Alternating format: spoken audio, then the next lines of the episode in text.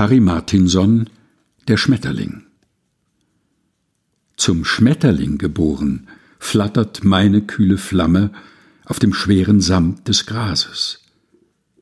Die Kinder jagen mich, die Sonne sinkt hinter den Malven und Gräsern, rettet mich in die Nacht.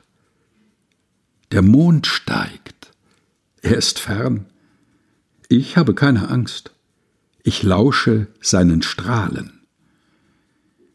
Meinen Augen wachsen Häutchen zum Schutz. Meine Flügel verklebt der Tau. Ich sitze auf der Nessel. Harry Martinson Der Schmetterling. Gelesen von Helga Heinold. Aus dem Schwedischen von Peter Zimmermann. Aus dem Buch Naturbetrachtungen. Erschienen im Afeier Verlag.